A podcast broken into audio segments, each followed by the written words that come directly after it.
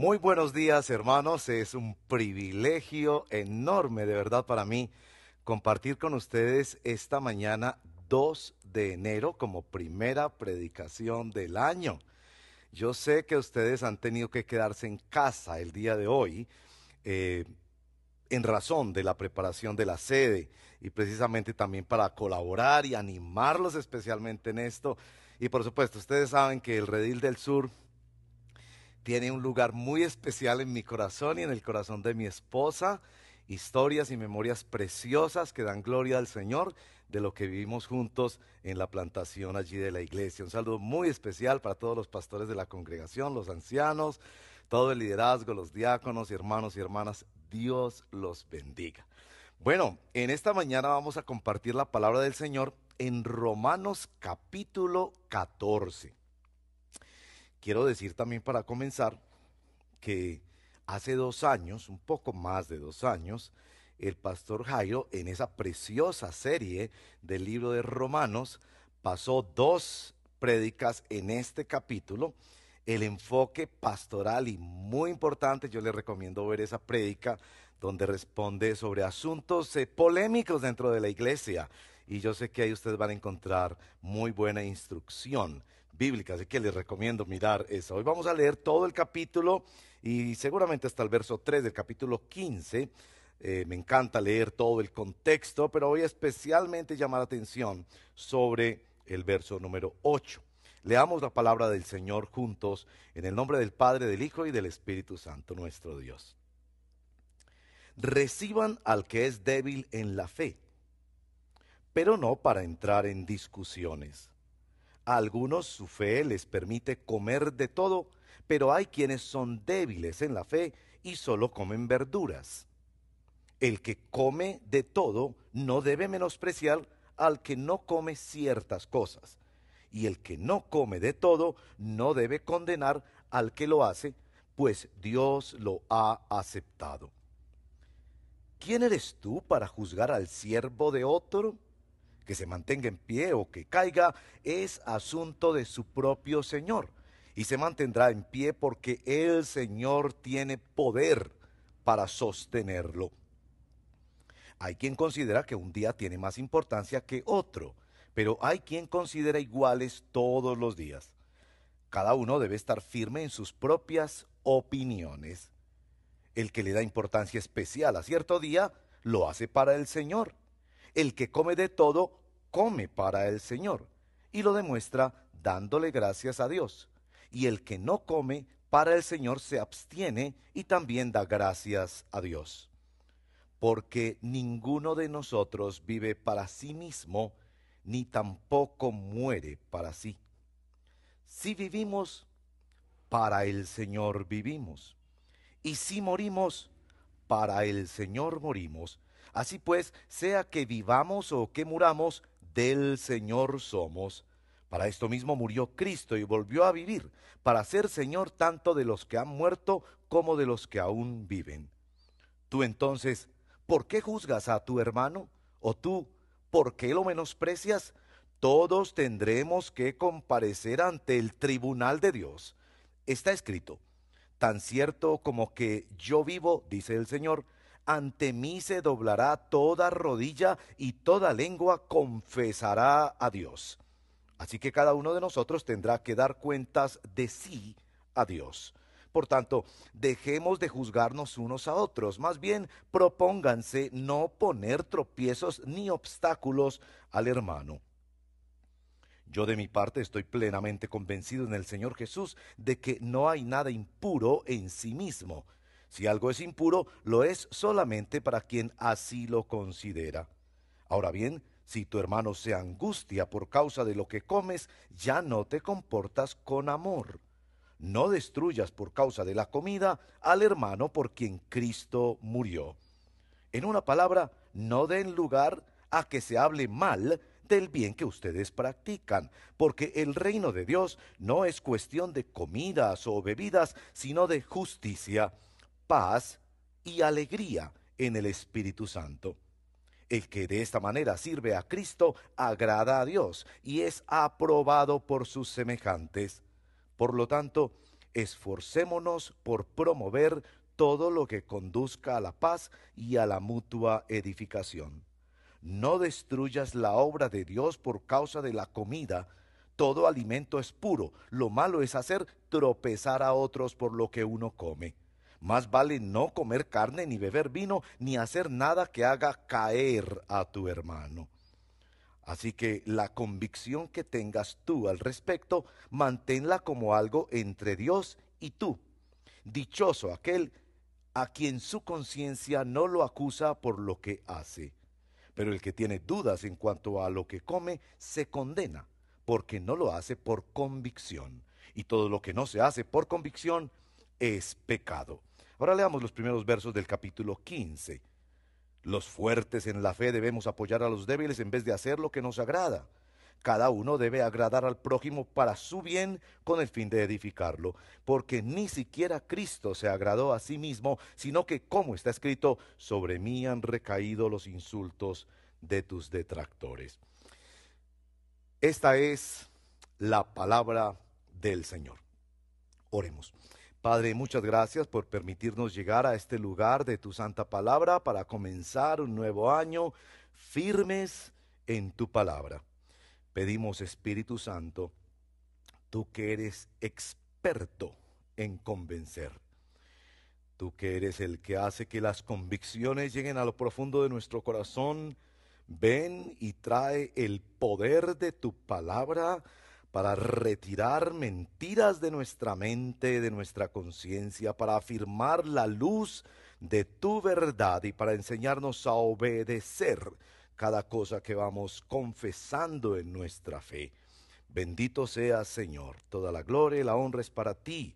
Bendice a cada hermano y hermana de esta preciosa iglesia El Redil del Sur, que hoy se congrega de manera virtual para adorarte allí en familia, en casa, tomando buena atención, parando lo que están haciendo, para adorar juntos, edificarse unos a otros, para estar juntos recibiendo también la palabra del Señor. Te lo pedimos así en el nombre de Jesús nuestro Señor.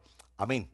Bueno, generalmente en la primera prédica de un año, los predicadores se esfuerzan en invitarte a um, tomar resoluciones para Año Nuevo o a aferrarte a promesas particulares de Dios en este periodo de tiempo que comienza o a hacer evaluaciones del año pasado y nuevos propósitos. Bueno, yo quiero enfocar esta mañana en el tema de las convicciones y en particular de una convicción. Déjenme mostrarle algo aquí en el texto. Por ejemplo, en el verso 5 eh, dice esta frase al final del verso 5, cada uno debe estar firme en sus propias opiniones. Y en el verso 22 y 23, así que la convicción que tengas tú al respecto, manténla como algo entre Dios y tú.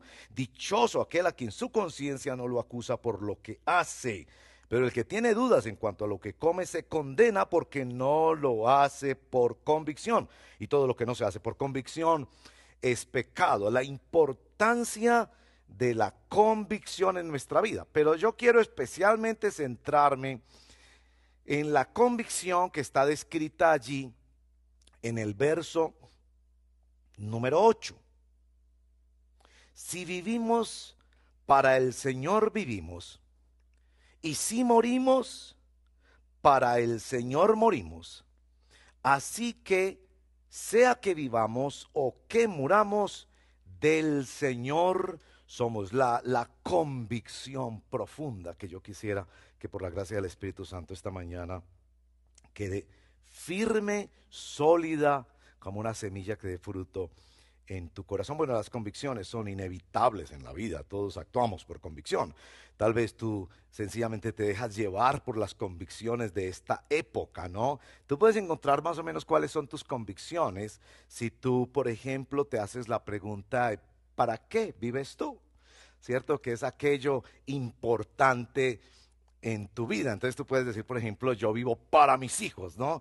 Bueno, y eso dura hasta que tus hijos llegan a la adolescencia, hacen muchas cosas que tú no quieres y te das cuenta que no es que tú vivías para tus hijos, sino más bien que tus hijos tú querías que vivieran para ti. Es decir, que es aquello que, que dirige tu vida, la convicción, la palabra convicción viene de convictio en, el latín, que es la idea de, de una creencia firme, de una creencia que ha vencido finalmente, como una verdad que ha poseído y que controla tu corazón.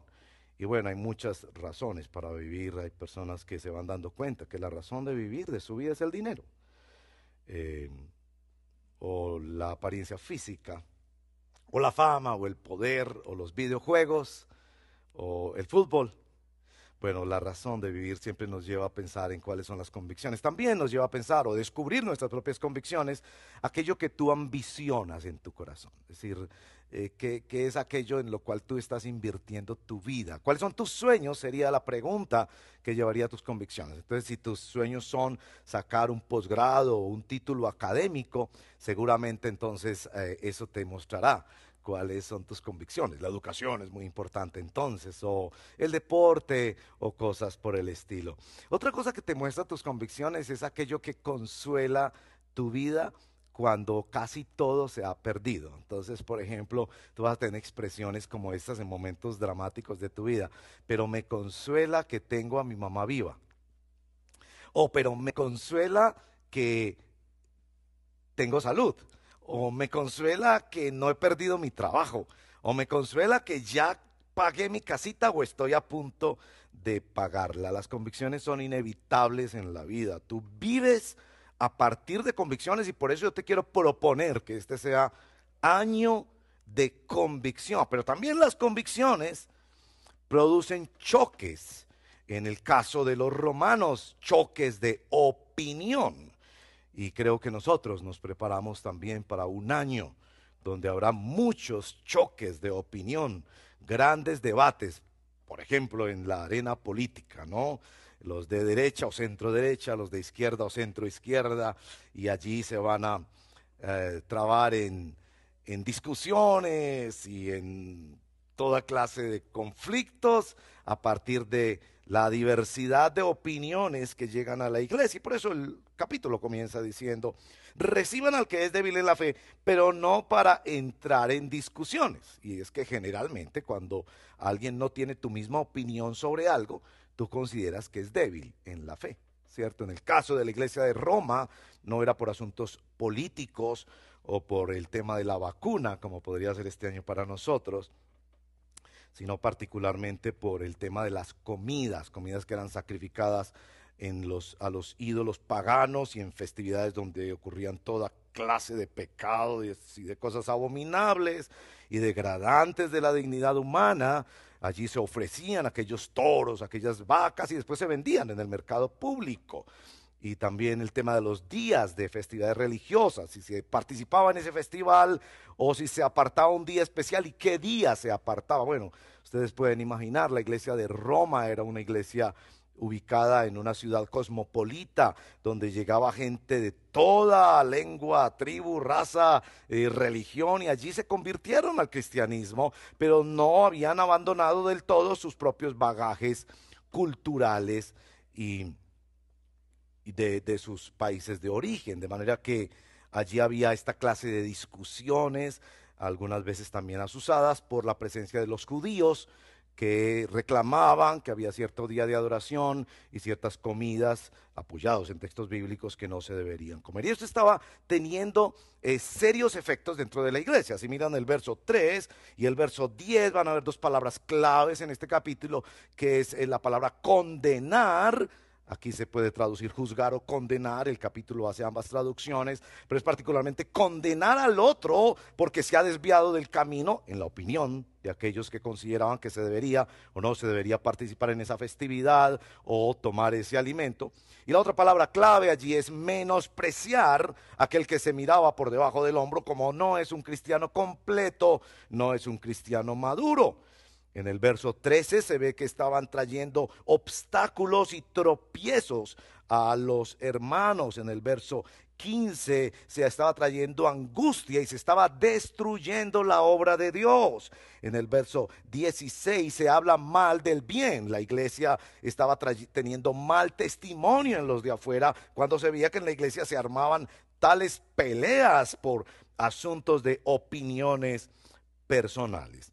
Así que era un tema bastante serio. Lo que sorprende en este capítulo 14 de Romanos, es que Pablo no pone el grito en el cielo diciendo que el mundo se metió a la iglesia porque hay diferencias de opiniones y peleas al respecto. Tampoco cae en esa diplomacia distante y pasiva de decir en la iglesia no se habla de política, religión, de fútbol para evitar discusiones entre los hermanos.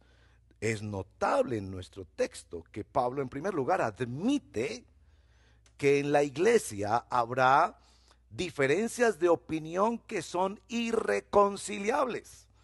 Pablo en ningún momento toma partido por los unos o por los otros, sencillamente acepta el hecho de que a partir de la convicción de cada uno, alguno decidirá que comerá de este alimento o no lo hará.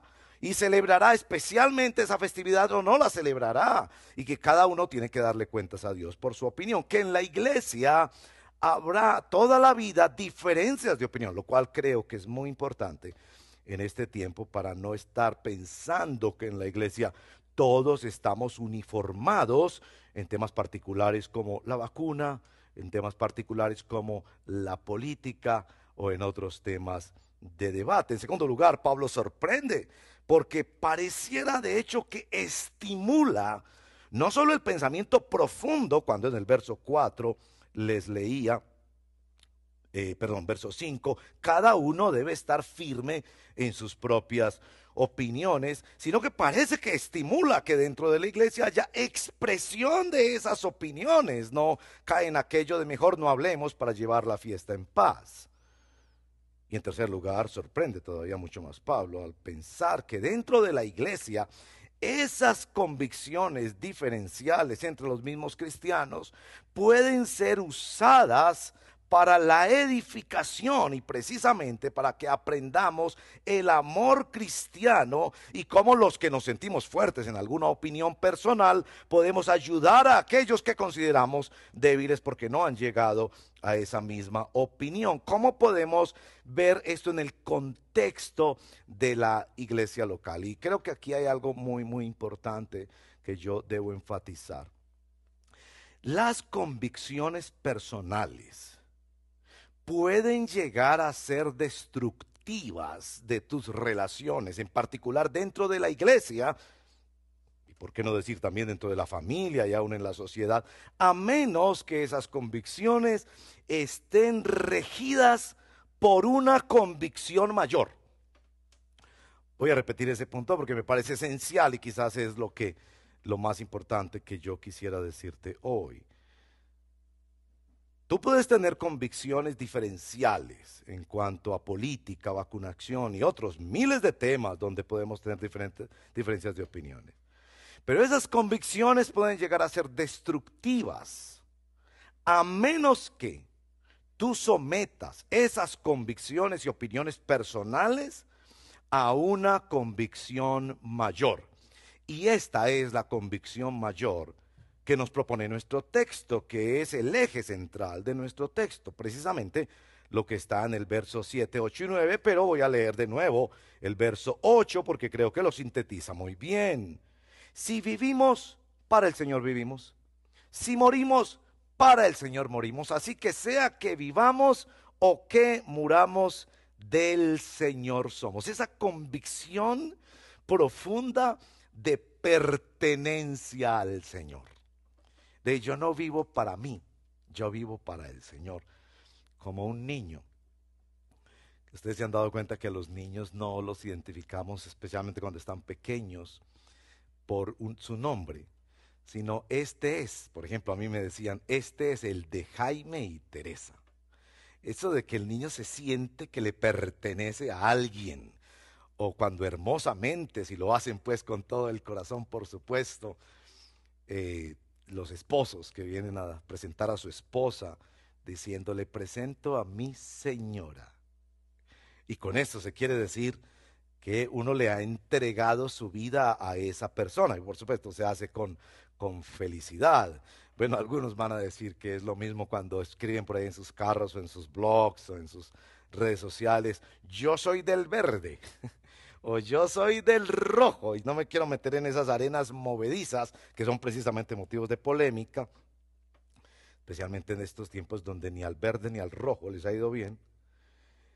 Pero lo que quiero decir es que cuando podemos decir yo soy del Señor y cualquier cosa que experimente en mi vida y cualquier cosa que me amenace la vida y que me lleve a la muerte, yo voy a estar firme en la convicción de que yo le pertenezco al Señor. En la historia del cristianismo, esta preciosa tradición de los catecismos, y estamos fortaleciéndonos mucho este año con los catecismos. El catecismo de Heidelberg, por ejemplo, en su primera pregunta, ¿cuál es tu único consuelo tanto en la vida como en la muerte? Diga pues, único consuelo. Y aquí el único consuelo no es que ya pagué la casita o que tengo a la mamá viva o que no me enfermé. Aquí el único consuelo, miren la respuesta, que yo, con cuerpo y alma, tanto en la vida como en la muerte, no me pertenezco a mí mismo, sino a mi fiel Salvador Jesucristo, que me libró del poder del diablo, satisfaciendo enteramente con preciosa sangre por todos mis pecados, y me guarda de tal manera que sin la voluntad de mi Padre Celestial, ni un solo cabello de mi cabeza puede caer antes es necesario que todas las cosas sirvan para mi salvación. Por eso también me asegura, por su Espíritu Santo, la vida eterna y me hace pronto y aparejado para vivir en adelante según su santa voluntad. Bueno, esa es la primera pregunta del catecismo de Heidelberg. Y noten que está fundamentada en esta convicción. Si vivimos para el Señor, vivimos. Si morimos para el Señor, morimos. Sea que vivamos o que muramos del Señor somos. Bueno, el catecismo de la nueva ciudad, que es el catecismo producido por Poema, lo pone de una manera un poco más sencilla. Pregunta número uno. ¿Cuál es tu única esperanza en la vida y en la muerte? Y esta es la respuesta, breve, que no nos pertenecemos a nosotros mismos, sino que somos en cuerpo y alma, en la vida y en la muerte de Dios y de nuestro Salvador Jesucristo. Ahora noten esto. Pablo no deja esta convicción como algo etéreo, que sencillamente se cante en la alabanza y nos llene de ciertas emociones. Pablo asegura que esto se vea en el contexto de la iglesia local.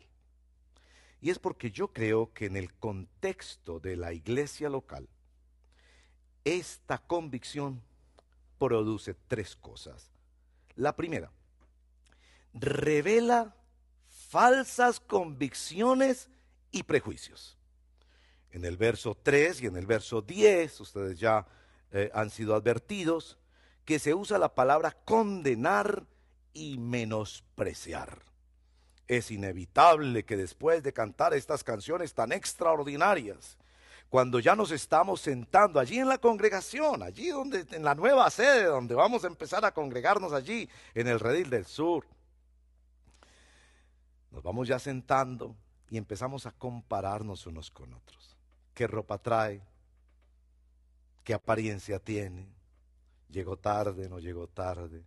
¿Participa en este ministerio? ¿No participa? ¿Ha apoyado o no apoyado? Tiene estas convicciones que yo tengo en materia política o se distancia de ellas y está en otro extremo. Y empezamos a condenarnos y a menospreciarnos los unos a los otros. El verso 4 hace una pregunta incisiva que yo creo que debes recibir como una clara exhortación del Señor, que te dice que es en la iglesia local donde salen a flote tus falsas convicciones. Yo sé que tú no lo admites porque cuesta admitirlo y yo sé que a mí mismo me cuesta admitirlo. Cuando salen a flote convicciones como por ejemplo, el dinero es lo más importante de mi vida.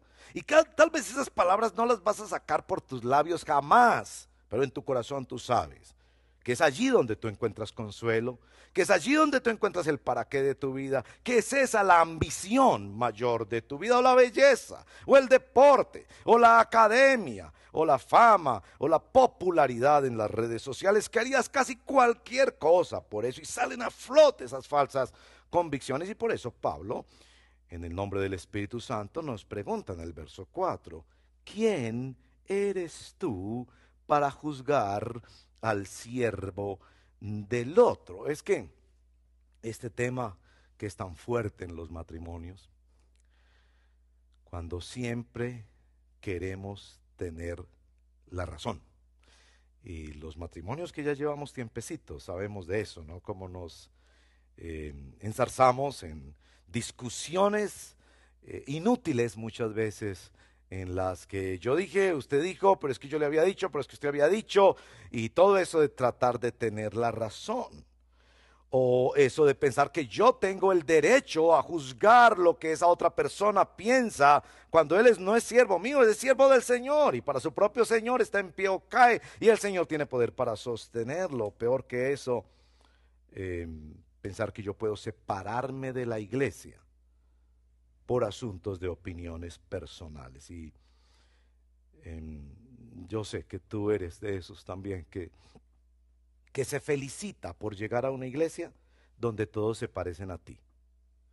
Y haces los comentarios, ¿no? Cuando empiezas a participar en la iglesia, porque tú eres joven, entonces qué bueno que ya están jóvenes, o porque tú tienes hijos jóvenes y qué bueno que hay muchos jóvenes, o porque allá están todos los de la derecha, todos los de la izquierda, todos los de este nivel social, o todos los que son hinchas de, o todos los que tienen inversiones en, o todos los que te parecen bien, o son de tu propia eh, grupo étnico o racial o piensa lo mismo que tú. Y lo que Pablo está diciéndonos aquí es que cuando nosotros entramos en esos juicios, estamos tomando el lugar de Dios. Que yo tengo que decir que yo no soy soberano, que yo no, yo no estoy para juzgar a otras personas. Y eh, el texto empieza ordenándonos que recibamos al hermano, precisamente porque es diferente a nosotros, y que lo aceptemos,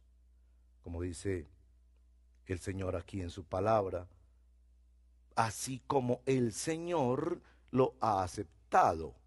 Final del verso número 3. Es decir, que para que para que esta convicción del verso número 8 llegue a ser motivo de consuelo y de esperanza en tu vida, se precisa que esta convicción llegue a gobernar otras convicciones de tu vida. Así que si tú vas a vivir por el Señor y estar dispuesto a morir para el Señor, entonces el Señor te va a ir revelando lo que estás haciendo con tu propia vida, donde hay convicciones que son pecaminosas o donde estás dándole un tratamiento pecaminoso a convicciones que podrían ser legítimas. Pero la segunda cosa que hace el Señor al poner esta convicción, verso 8, a gobernar sobre todas las convicciones de mi vida, es que nos revela las implicaciones de ella misma. ¿Qué significa esto de vivir y morir para Dios? Y la primera implicación es que nos ayuda a entender el Evangelio. El verso 8 precisamente es toda una descripción del Evangelio. Escuche esto. El Evangelio no consiste en que Dios viva para ti, sino en que tú vivas para Dios es que de pronto tú has caído en esa tendencia tan contemporánea de pensar que encontrarse con Dios es como encontrarse con la lámpara de Aladino, que hay que saber cómo se frota, con qué pastor se frota, con qué iglesia se frota, con qué palabras grandilocuentes se frota para que ese genio salga de la lámpara y se ponga a tu servicio. Y ahora tus sueños se puedan hacer realidad, tus necesidades puedan ser satisfechas y tú puedas crecer, avanzar y ser bendecido y afortunado. Pero precisamente una de las cosas que nos hace este verso 8 es corregir nuestra visión del Evangelio. En el Evangelio no soy yo el que estoy en el centro. No es Dios que se une a mi historia para que mi historia sea una historia de triunfo. Es Dios que me une a su historia. Es Dios quien sigue estando en el centro, una frase tan importante para la iglesia. Dios está en el centro, no soy yo. Es la vida de Dios, es la soberanía de Dios, es el señorío de Dios. Y el texto nos plantea tres elementos de ese vivir y morir para Dios que son sustanciales. La primera en el verso 4 es la pertenencia. Soy de el Señor. Mi hermano es de el Señor. Y yo y mi hermano somos tan del Señor el uno como el otro. Noten el verso 4. Es asunto de su propio Señor. ¿Quién eres tú para juzgar al siervo de otro? El tema de la pertenencia. Cuando tú te bautizas, tú estás declarando y comprometiéndote delante de toda la creación visible e invisible, que por la obra perfecta de Jesús en su muerte y su resurrección, tú has cambiado de dueño. Ya no te mandas a ti mismo, ya no eres propio, ya le perteneces al Señor. El segundo aspecto allí, del verso 5 al 7, es el aspecto de el actuar para Dios. La repetición de la expresión para, para, para, para el Señor, para el Señor come o para el Señor celebra, buscando dar gracias a Dios, vive para otro. Tus acciones son para el Señor. En inglés se acostumbra mucho esa expresión qué haría Jesús. Y algunas personas lo ponen en camisetas, en manillas y en otros lugares así para recordarse. ¿Qué haría Jesús? Esa expresión viene de una novela muy famosa del final del siglo XIX, eh, donde una pequeña comunidad empezó a regirse bajo ese principio, bajo esa convicción. No vamos a hacer nada sin hacernos esta pregunta y el tendero, el barbero, la ama de casa, el, el capitán de la policía del pueblo, el carpintero, cada uno empezó a hacerse la pregunta, en esta situación, ¿qué haría Jesús? Es decir, este principio del verso 8 no es solamente para llenarnos de emoción sobre la realidad de la presencia del Señor, del respaldo de Dios, de nuestra eternidad con Dios, es también para que pongamos nuestros pies sobre la tierra y en decisiones muy concretas de nuestra vida nos hagamos preguntas como, ¿qué haría Jesús? ¿Él vería esta película de Netflix? ¿Sí o no? ¿Qué haría Jesús? ¿Él se pondría este traje? ¿Sí o no? ¿Qué haría Jesús? ¿Él diría esta palabra, esta expresión? ¿Él la diría sí o no? ¿Qué haría Jesús? ¿Él pondría esta cosa en su red social, este dibujo, esta fotografía? ¿Qué haría Jesús? ¿Soy de Jesús? ¿Actúo para Jesús? Y verso 9 al 13 enfatiza este tema de la rendición de cuentas. El verso 12 lo resume así. Así que cada uno de nosotros tendrá que dar cuentas de sí a Dios. Pues en primer lugar lo que hace esta expresión es bajarnos del trono yo no estoy aquí para juzgar a todo el mundo alrededor, es que nosotros jugamos mucho a ser jueces. Yo sé que la escritura nos dice que el espiritual juzga todas las cosas, pero nosotros no las juzgamos para misericordia y salvación. Nosotros las juzgamos para condenación. Y entonces juzgamos la vestimenta de los vecinos, el carro de los vecinos, la casa de los vecinos, la forma de hablar, las redes sociales de todos nuestros amigos. Somos expertos en juzgar para condenar, porque nuestra mente no va dirigida hacia la misericordia, es decir, uy, esa pobre muchachita necesita ayuda, voy a orar por ella, sino que por el contrario nos llenamos nuestra mente de juicios condenatorios contra esas personas. En primer lugar, eso de dar cuenta nos quita del eh, trono eh, de ser jueces o magistrados y nos pone ante una responsabilidad tremenda de que tenemos que cuidar nuestra vida y darle cuentas a Dios. Y particularmente darle cuentas a Dios por no atentar contra la unidad de la iglesia. Hemos de dar cuentas a Dios particularmente sobre cómo recibimos y aceptamos a los hermanos. Y hermanos, seamos sinceros con eso. Hay hermanos que nos caen gordos en la iglesia. Y en lugar de empezar a tener tus favoritos en la iglesia y tus no favoritos, el Señor te invita a recibirlos así como Cristo te recibió a ti. Y que tú vas a tener que dar cuentas por eso. Entonces, el, el verso 8 nos entrega una convicción que nos ayuda a revisar nuestra pertenencia a Cristo, nuestro actuar por Cristo y nos pone en la óptica de rendir cuentas. En tercer lugar, esa convicción también nos responde a la pregunta ¿cómo? ¿Cómo vivir bajo esta convicción? Y aquí es donde vemos el genio del Espíritu Santo eh, poniendo en los labios de Pablo estas verdades tan extraordinarias. Eh, porque Pablo pone esta convicción precisamente en el contexto de la iglesia. Y aquí, eh, verso 18, nos está diciendo cómo agradar al Señor. Eh, y llegar inclusive a ser aprobado por los semejantes.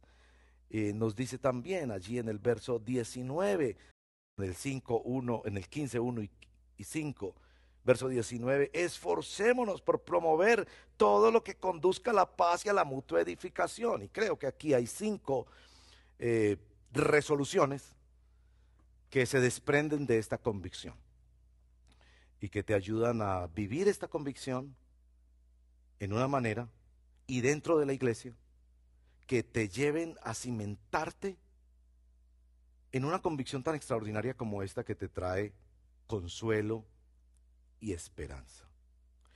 ¿Quieres vivir bajo esa dicha eterna de caminar sintiendo que vives para Él y que si tuvieras que morir, parcialmente alguna cosa o totalmente en este mundo, partir de este mundo hacia la eternidad. Que lo hagas con la plena convicción de la presencia, de la aprobación, del gozo de entrar a la eternidad con Dios. ¿Quieres vivir libre de la muerte? ¿Libre del miedo a perder? Pensando más bien en todas estas cosas que consideramos negativas como la muerte, como una bendición y un privilegio porque te llevarían a la presencia del Señor. ¿Quieres eh, vivir gobernado por esta convicción? Bueno, eh, nuestro texto nos presenta cinco, cinco, resoluciones y yo las quiero poner en, en términos negativos porque creo que así las presenta el texto. La primera está en el verso 13. Me propongo no ser obstáculo ni tropiezo para un hermano. Si Cristo lo amó y lo aceptó, yo decido no ser obstáculo ni tropiezo para él. Entonces no me voy a poner este vestido para no generar una tentación para este hermano. No voy a hacer este comentario para no generar un tropiezo para el hermano.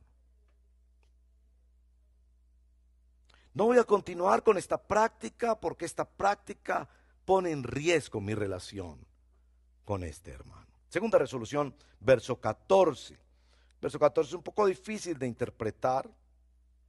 Pablo dice que él considera que no hay nada impuro en sí mismo, se refiere particularmente al tiempo, al uso del tiempo, o a los días en particular, y al tema de las comidas. Y yo lo pongo en esta forma.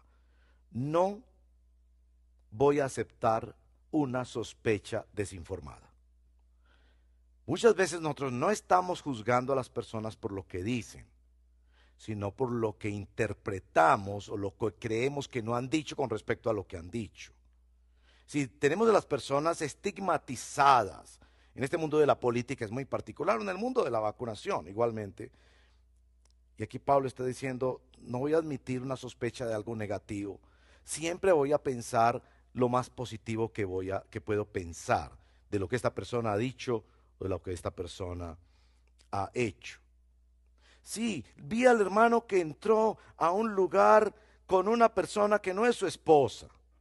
Podría pensar algo muy negativo, pero decido pensar algo positivo hasta que tenga completa información. Tercera, tercera resolución. No voy a traer angustia y destrucción a mi iglesia local. En el verso 15 Ahora bien, si tu hermano se angustia por causa de lo que comes, ya no te comportas con amor. no destruyas por causa de la comida del hermano por quien Cristo murió. Eh, la iglesia local tiene una importancia tan extraordinaria para asegurar que las convicciones encuentren su lugar fundamental en nuestra vida. Que es a causa de esta convicción de que yo vivo y muero para el Señor, que yo decido no traer ninguna clase de angustia o destrucción a la congregación local en la que el Señor me ha puesto. Cuarta, cuarta resolución. No voy a afectar el testimonio de la iglesia. Miren el verso 16, esta frase tan curiosa. En una palabra, no den lugar a que se hable mal del bien.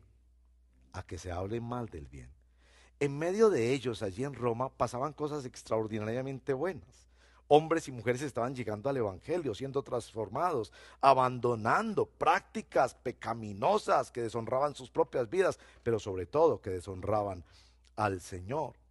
Pero entonces por estas polémicas que tenían, la gente de la calle no estaba viendo lo bueno que estaba pasando allí, sino que destacaban lo malo que estaba pasando allí. Lamentablemente eso pasa mucho en nuestros tiempos y por eso esa resolución no voy a afectar el testimonio de la iglesia. Y la quinta resolución, no me voy a desenfocar de lo que es el reino de Dios. El verso número 17. Porque el reino de Dios no es cuestión de comidas o bebidas, sino de justicia, paz y alegría en el Espíritu Santo. Eh, a mí me encanta mucho la traducción el reinado de Dios en lugar del reino de Dios. Y es una traducción posible. Porque eso del reino de Dios suena como abstracto, como lejano. Pero cuando el Señor dice el reino de Dios está entre ustedes, es como reina Dios.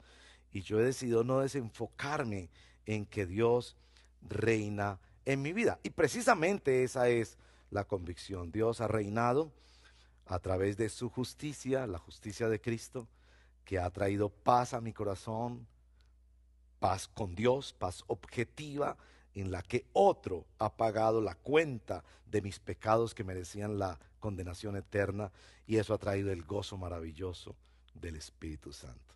Y yo decido no dejar que eso se desenfoque en mi vida por asuntos que son secundarios. Sé que en la historia de la iglesia ha habido temas que han implicado concilios de la iglesia y decisiones donde Pablo a algunos decidió en disciplina que los apartaran de la lista de miembros de la iglesia. Pablo a algunos malos maestros los llamó perros, cuyo Dios era solamente su estómago y sus vísceras. Pablo confrontó a Pedro por su hipocresía. Pablo rechazó de manera enérgica a aquellos que denigraban de la doctrina, de la divinidad de nuestro Señor Jesucristo. Sé que hay temas en los que no se permite en la iglesia que conviva la, la diferencia porque son cosas sustanciales a nuestra fe. Pero hay temas donde Pablo dice, esas diferencias de opinión van a persistir. Y por el contrario, en lugar de decir que no, no se hable de eso, Pablo invita a que hablemos, pero que encontremos allí una forma de ponerle eh, pies y manos a la convicción de vivir y de morir para el Señor.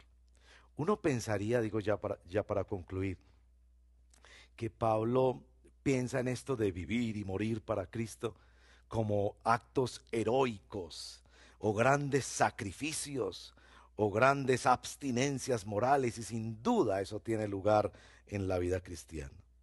Pero Pablo encuentra que eso de vivir y morir para Cristo se aprende en primer lugar dentro de la iglesia.